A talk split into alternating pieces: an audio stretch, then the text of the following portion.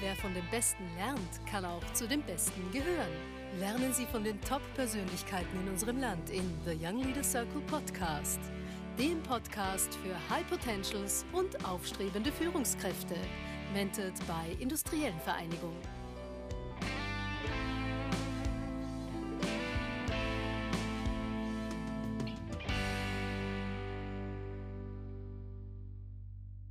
Herzlich willkommen zu der neuen Podcast-Folge der Young Leaders Circle. Freut mich heute sehr, dass ich den Vorstandsvorsitzenden der österreichischen Bundesbahnen Holding AG begrüßen kann, Andreas Matte. Herzlich willkommen. Schönen Tag. Freut mich, dass Sie da sind. Ja, es ist heute ein wunderschöner Tag, dass wir uns auf der alten Donau treffen. Äh, man hört auch die Frösche im Hintergrund, also bitte nicht irritieren lassen. Wir sind in der Natur. Äh, auch wegen den Covid-Bestimmungen sind wir im Freien und ja, herzlich willkommen. Äh, wir wollen ein bisschen sprechen. Ich habe gesehen, äh, Sie sind schon sehr lange bei der österreichischen Bundesbahn, haben schon sehr viel dort erlebt und ich finde diesen Werdegang sehr spannend und hätte gerne, dass Sie uns vielleicht ein bisschen auch für den Jungen skizzieren können, wie Sie zu dem geworden sind, äh, was Sie heute sind. Ja, ja ich habe ähm, nach der technischen Ausbildung bei den ÖBB begonnen als Techniker, in der Tat. Ähm, war da, glaube ich, durchaus äh, engagiert, zuerst äh, draußen auf den Baustellen und äh, dann in weiterer Folge bin ich in die Zentrale gekommen und habe mich dort mit, einem, ähm, mit dem Instandhaltungsbereich für Brücken, also war im, im Brückenbau tätig, beschäftigt. Ist das richtig, dass man sich da unter die Brücke stellt, wenn der Zug durchfährt? Ist das, ist ja, das ein das Ritual, ist, das es gibt das noch? Ist, das ist so nicht mehr, aber was es schon noch gibt, ist tatsächlich dass wir die Durchbiegung messen. Okay. Wenn, wir, wenn eine neue Brücke eingebaut wird, kommen schwere Lokomotiven oder schwere Güterwaggon, damit man äh, sehen kann, Maximal. ob das, was man mhm. berechnet hat, sich mit der okay. Wirklichkeit äh, zusammenspielt. Statiker steht immer mehr drunter. Okay. Ähm, das ist uns auch noch nie was diesbezüglich passiert. Das war, glaube ich, eher in der Bahnbauzeit nur, nur ein Thema. Ja, ähm, im Bereich der Instandhaltung war es aber dann so, dass das für mich interessant war, dass es zwar sehr viele technische Fragen gegeben hat, aber nicht äh, sozusagen, was ist denn jetzt äh, der wirtschaftliche Kontext dazu, sondern mhm. es war rein technischer. Und das war mir offen gestanden äh, doch deutlich zu wenig und habe dann begonnen, eigentlich mich mit Kostenrechnungsthemen zu beschäftigen, also sehr rudimentär, aber doch um ein Stück weit effizienter, schneller zu werden. Das hat durchaus, war durchaus erfolgreich, hat auf der einen Seite nämlich dazu geführt, dass wir wahrgenommen effizient waren, aber gleichzeitig haben die Mitarbeiterinnen und Mitarbeiter auch mehr Investitionsmittel, mehr Ausrüstungen bekommen, also haben einen Anwert bekommen. Ja. Ja, und äh, über diese Aktivität bin ich dann letztendlich äh, in einen Bereich gerutscht, der sich Controlling genannt hat. Damals auch eine ganz neue äh, Funktion ähm, im Unternehmen, die sich mit der Unternehmenswertung der ÖBB, die ja zuerst eigentlich eine rein staatliche Institution war, sich langsam aus dem, aus dem Staatshaushalt herausgelöst hat. Ähm, und äh, das war damals unter Draxland, da hat man junge Menschen gesucht und gesagt, so, du bist jetzt Controller. Okay. Und ich gesagt, okay, ich schaue jetzt einmal kurz nach, was das ist. Okay. Ähm, habe dann gesehen, okay, äh, das liegt mir, aber es war mir dann schon wichtig, auch äh, sozusagen fachlich fundiert das äh, zu verstehen. Habe mal eine Controller-Ausbildung gemacht und habe aber dann gesehen, naja, das ist schon okay, aber es ist eigentlich zu wenig. Und habe dann berufsbegleitend äh, noch äh, begonnen zu studieren. Mhm weil ich es einfach schon auch verstehen wollte. Und habe also voll gearbeitet und halt auf die Nacht dann noch, noch ein bisschen studiert, ein bisschen weniger geschlafen, äh, durchaus einen guten Rückhalt auch in, in der Familie und Beziehung gehabt. Und habe das dann abgeschlossen, bin dann eigentlich äh, schon sozusagen von Controlling-Positionen ähm, am Ende um die Jahrtausendwende dann eigentlich der Chefcontroller der ÖBB geworden habe dann die, die ganze Unternehmens- und Konzernwertung äh, begleitet, weil es waren ja alle Businesspläne dann auch entsprechend zu rechnen. Ähm, das war eine spannende Erfahrung, weil man natürlich den Konzern in der kompletten Breite äh, kennenlernt. Und ich sage jetzt immer, ich bin zweisprachig mittlerweile, nämlich ich spreche die Sprache der Technik und die Sprache der Betriebswirte, die nicht immer dieselbe sind und das war dann durchaus ein Vorteil. Ja. Und äh, ja, dann bin ich in eine der Konzerngesellschaften gegangen ähm, sozusagen von meiner Grundherkunft äh, ein eher infrastrukturlastiger Mensch, daher im Bereich der Infrastruktur und habe dann dort Asset Management aufgebaut, äh, ganzen Wirtschaftlichkeitsthemen, die strategische Infrastrukturentwicklung äh, mit dem Zielnetz äh, 2025, glaube ich, sehr maßgeblich mit, mitgestaltet. Und äh, das dürfte ich nicht so schlecht gemacht haben okay. und daher damit 2008 in den Vorstand aufgerückt. Ja, habe das eigentlich fast zwei Perioden gemacht und dann war der Wechsel wieder in die jetzige Funktion, die sozusagen ein Stück weit bis ein wenig überraschend gekommen ist, aber nach ein bisschen Überlegung gesagt, ich glaube, ja, 2006. Das, ja. das war 16, 2016, 2016, 16, ja, 2016. Okay. Dann auf diese Position. Ja. Was mich interessieren würde, ist von, von der Ausbildung, Sie haben sich sehr viel Fachliches angeeignet. Ja. Wann war der Moment, wo Sie das erste Mal gemerkt haben, jetzt habe ich ein paar Leute unter mir, die muss ich führen. Wie mache ich das? Äh, muss ich mir dann noch was holen, dass ich das ja, kann? Oder was ist der Na, Ansatz? Das war eigentlich das in sehr, sehr jungen Jahren in Wirklichkeit, weil ich bin mit Mitte 20 habe ich eigentlich die Verantwortung für den Instandhaltungsbereich übergehabt und musste auch als Trainer arbeiten. Und äh, ich habe mir gedacht, naja, also wenn man sich da vor 30, 35 Leute hinstellt, wäre es schon irgendwie gut, wenn man ein bisschen eine Ausbildung dazu hat und habe dann äh, im Bereich der Rhetorik, im, im, in der Gruppendynamik, also in Persönlichkeitsbildung sehr viel äh, investiert und trainiert, äh, damit ich den, das halt gut machen kann nicht? und das auch gut vermitteln kann. Das dürfte auch nicht so schlecht gewesen sein. Habe aber dann in weiterer Folge eigentlich auch bis ins Studium hinauf immer wieder Seminare, Kurse, Erfahrungen gesammelt im Bereich des Persönlichkeitstrainings, weil es meines Erachtens eine ganz eine große Verantwortung ist, äh, mit Menschen zu arbeiten und äh, sozusagen auch deren Leben zu verantworten, ganz offen gestanden. Ja. Weil wenn es der Chef äh, vielleicht nicht in der besten Performance bist, dann äh, gehen deine Mitarbeiterinnen und Mitarbeiter und am Abend frustriert nach Hause, dann sind die Familien frustriert und das ist eine ganze, ganze Kette und das wollte ich eigentlich äh, nicht, sondern wollte eher schauen, dass das äh, ähm, halbwegs passt. Eine Frage, die wir uns immer stellen, auch im Lehrgang, kann man Führung lernen oder ist man da geboren oder kann man sich da verbessern? Also ich halte nichts davon von der Meinung, dass, man, dass es nur natürlich angeborene Führung gibt. Es gibt Werkzeuge, Methoden, die man lernen sollte und lernen muss. Deswegen ist mir zum Beispiel wichtig, dass Führungskräfte, wenn sie in so eine Funktion kommen, davor oder kurz danach mhm. diese Methoden auch wirklich verstehen okay. und kennenlernen.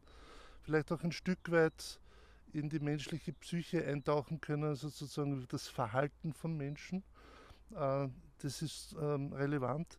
Und ansonsten würde ich meinen, äh, dass man als Führungskraft sich eigentlich nur so verhalten sollte, wie man selbst auch wahrgenommen werden möchte. Also verlang nie was anderes, äh, verlang von anderen Mitarbeitern oder Menschen nichts, was du nicht selbst bereit bist zu tun. Mhm. Äh, geh mit anderen Menschen so um, wie du selbst behandelt werden möchtest. Das ist für mich, glaube ich, ganz vernünftige Grundzutat. Okay. Vielleicht so zur nächsten Frage. Die ÖPB ist, wir haben gerade diskutiert, eines der größten, und wenn nicht das größte Unternehmungen Österreichs. Das, ich glaube, 40.000 Mitarbeiterinnen und Mitarbeiter. Äh, ja, wir sind alles in Organisationen, wo man jeden kennt. Das werden Sie nicht kennen. Äh, wie geht man mit der Kultur? Wie, wie, schafft man eine Kultur, dass dieses Unternehmen so doch eine gemeinsame Kultur entwickeln kann? Ja, das ist natürlich ein, ein Riesenladen, ja. wenn man das so sagen darf, mit äh, in Wirklichkeit vielen Unternehmenskulturen die jetzt, jetzt rein vom Archetyp, wir zwei ganz große Archetypen in der Kultur haben, nämlich eher wissensbasierte Organisationen, die sehr stark davon leben, dass sozusagen der, der am meisten weiß, ist dann der Chef, so ähnlich wie in, in Spitälern auch. Das sind hauptsächlich Techniker, Technik, technische Organisationen und dann äh, reine Führungsorganisationen, äh, eher im betrieblichen äh, Bereich ähm, angesiedelt, ähm, wo es eigentlich ganz stark auch auf die Leistung des jeweiligen Menschen und Individuums ankommt. Wir sind ja eigentlich ein Dienstleistungsunternehmen, ja. was ja nichts anderes bedeutet, dass wir nichts auf Lager produzieren können, sondern jede Just Mitarbeiterin, jeder mhm. Mitarbeiter ist mit seinem Verhalten unmittelbar vor Ort eigentlich dafür verantwortlich, ob die ÖBB jetzt gut wahrgenommen wird oder man sich denkt, was ist das für ein Laden. Ja. ja. Und es ist nicht nur der Zugbegleiter. Es ist jeder Projektleiter, der mit seinem Vis-à-vis -vis, äh, interagiert. es ist äh, jeder Servicetechniker, es ist äh, ja, natürlich die Kundenbetreuer, es ist im Cargo-Bereich äh, unsere gesamte Vertriebsmannschaft. Äh, alle werden letztendlich beeinflussen das Verhalten und das Bild des Unternehmens. Und das ist mir wichtig zu vermitteln. Okay. Was mich da weiterhin ist, ist wirklich ein, bisschen persönlich, aber es ist so ein großes Unternehmen. Ich meine, wenn Sie ja. einkaufen gehen, Sie, Sie, treffen eigentlich, müssen eigentlich ständig Mitarbeiterinnen und Mitarbeiter sprechen ja. diese an, sagen Sie Grüß Gott, ich arbeite bei der ÖBB und, und also es kommt ab und an vor und ich freue mich dann durchaus. Also okay. ich habe jetzt unlängst mit auf der Kärntner Straße ein nettes Erlebnis gehabt. Papa mit seinem kleinen Sohn und die, die, die Mama sagt, ja, ich arbeite in der ÖBB und schön, Sie einmal zu sehen. Und der Bub hat auch ganz groß okay. geschaut, gesagt, schau, du wirst einmal, kannst einmal bei uns anfangen. Papa macht einen tollen Job. Also ja, das kommt vor. Ähm, das ist okay. Ich freue mich, äh, wenn ich, wenn, wenn ich positiv ist. Genau, ja. äh, ja, ich habe gelesen, dass Sie in der fünften Generation mhm. Eisenbahner, das steht auf Ihrem Profil. Ich glaube, das ist relativ. Mhm. Äh, also, das ist mal spannend, schon interessant. Ich habe auch einige, die schon. Unbeabsichtigt, zurück, aber ja, ist so. ähm, die ÖBB hat, hat sich ähm, eine tolle Entwicklung gemacht. Erstens mal das, aber sehr viel entwickelt und es entwickelt sich auch ständig weiter. Ja. Es geht jetzt, glaube ich, um das Thema Klimaschutz sehr stark. Ja. Also es ändert sich und ich glaube, das Unternehmen da hat da ja, Großes vor sich in Wahrheit.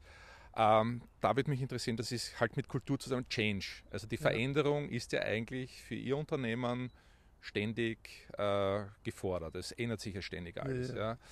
Gibt es da Gibt ja gewisse Methoden und Management, wie man damit umgeht? Oder naja, wie schauen Sie, dass Sie das Natürlich ist in so einem großen ja. Konzern ist es äh, natürlich gar nicht so leicht, letztlich bis zu den Mitarbeiterinnen und Mitarbeitern zu kommen. Wir versuchen da über verschiedene Methoden tatsächlich unmittelbar unsere Mitarbeiter zu erreichen. Weil wir haben na, etwa noch fast ein Drittel unserer Mitarbeiterinnen und Mitarbeiter haben noch kein Mobile Device, also ein Verschieber oder ja. sozusagen ähm, Gleisarbeiter. Das wollen wir ändern, damit wir unmittelbar die Kolleginnen und Kollegen äh, auch mit Informationen erreichen können. Das zum einen. Zum Zweiten, ich sage immer, die Wahrheit ist den Menschen äh, zuträglich. Und wenn man sozusagen nichts Böses im Schilde hat, sondern letztendlich glaubwürdig und authentisch vermitteln kann, dass man es fürs Unternehmen in, in einer Vorwärtsbewegung, in einer positiven Vorwärtsbewegung ähm, ernst meint, dann gehen die Mitarbeiterinnen und Mitarbeiter schon mit.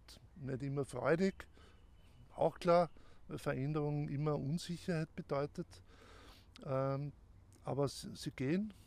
Ich glaube, das ist unser Job auch ein Stück weit in dieser Veränderung mitzugehen, zu begleiten, äh, zu sozusagen auch zu vermitteln, dass Veränderung per se äh, notwendig ist. Sozusagen, ich sage immer, es muss sich alles ändern, damit es so bleibt, wie es ist. Ähm, schauen wir immer dann alle an, aber in Wahrheit ist ja. es natürlich so. Ne? Ich glaube, das ist der Spruch sogar aus Alice im Wunderland, das ich gelesen habe, da kommt das auch vor. Die, ja. äh, ja, vielleicht wieder ins Persönliche zurück. Äh, wie nominieren Sie Führungskräfte und wie suchen Sie Mitarbeiterinnen und Mitarbeiter aus? Das wird mich da.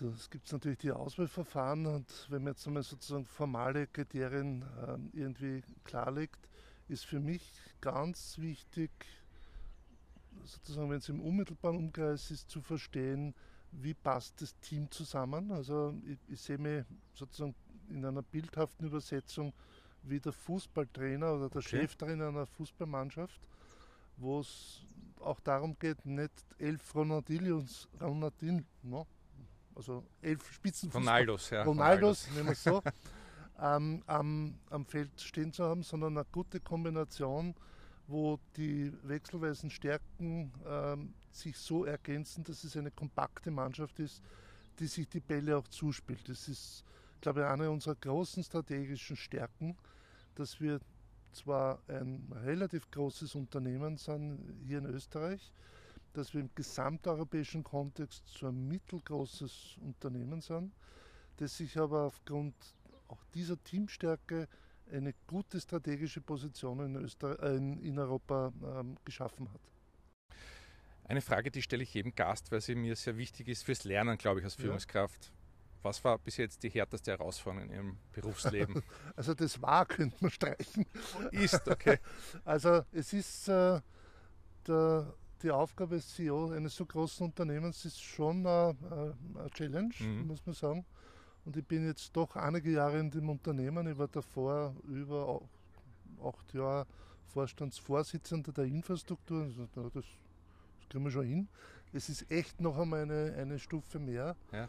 weil äh, da ist niemand mehr vor einem. Also man ist sozusagen. Das ist der größte Unterschied, dass niemand. Das ist der größte Unterschied. Okay. Äh, man ist sehr auch medial präsent. Das ist auch etwas, das muss man, an das muss man sich gewöhnen. Ja. Hat man da keinen Aufsichtsratsvorsitzende oder den, ja, natürlich, man, ja, natürlich. Aber man vertritt ja das Unternehmen nach außen, äh, interagiert mit dem jeweiligen oder der jeweiligen Aufsichtsratsvorsitzenden, selbstverständlich, diskutiert ähm, hier auch strategische Überlegungen. Äh, ist übrigens sogar eine sehr wichtige Funktion, dass man sozusagen sich spiegeln kann. Aber wenn irgendwas nicht klappt, äh, gehört es immer dem CEO am Schluss. Ne? Okay. Wir, wir, kommen schon so langsam an das Ende ähm, des Gespräches.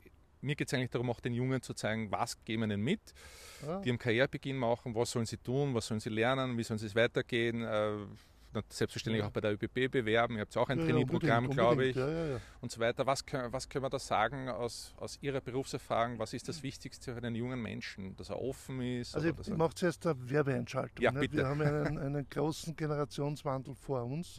Das ist knapp die Hälfte unserer Mitarbeiterinnen, das muss man sich mal vorstellen. Die Hälfte unserer Mitarbeiterinnen geht äh, bis 2026 in Pension oder hat Fluktuation. Wir werden jedes Jahr zwischen 2.500 und 3.000 Mitarbeiterinnen und Mitarbeiter aufnehmen. In allen Funktionen. Also das ist eine enorme Veränderung. Wird auch interessant für unsere kulturelle Weiterentwicklung, ja. das, das zum Steuern. Das zum einen. Zum zweiten, was würde ich mitgeben? Immer ein bisschen mehr machen, als der Chef verlangt.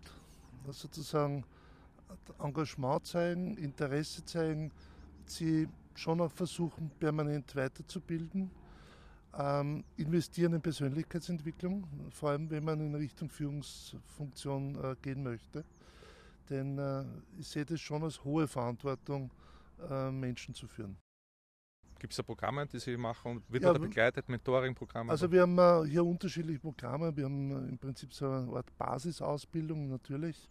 Ähm, und dann kann man sich auch Module in sozusagen von der Rhetorik, Gesprächsführung, Verhalten in Konflikten und so weiter okay. sozusagen dazu nehmen. Weil das braucht man manchmal dann mehr als die, die intelligenteste Formel, weil die kann man nachschauen.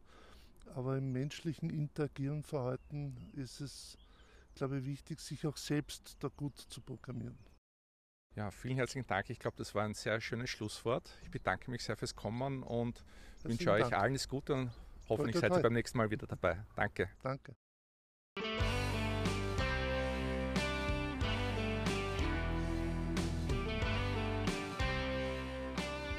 Spannende Leadership-Impulse, die zum Nachdenken, Diskutieren und gerne zum Teilen anregen sollen. Das war The Young Leaders Circle Podcast. Der Podcast für High Potentials und aufstrebende Führungskräfte. Jeden Mittwoch um 19 Uhr.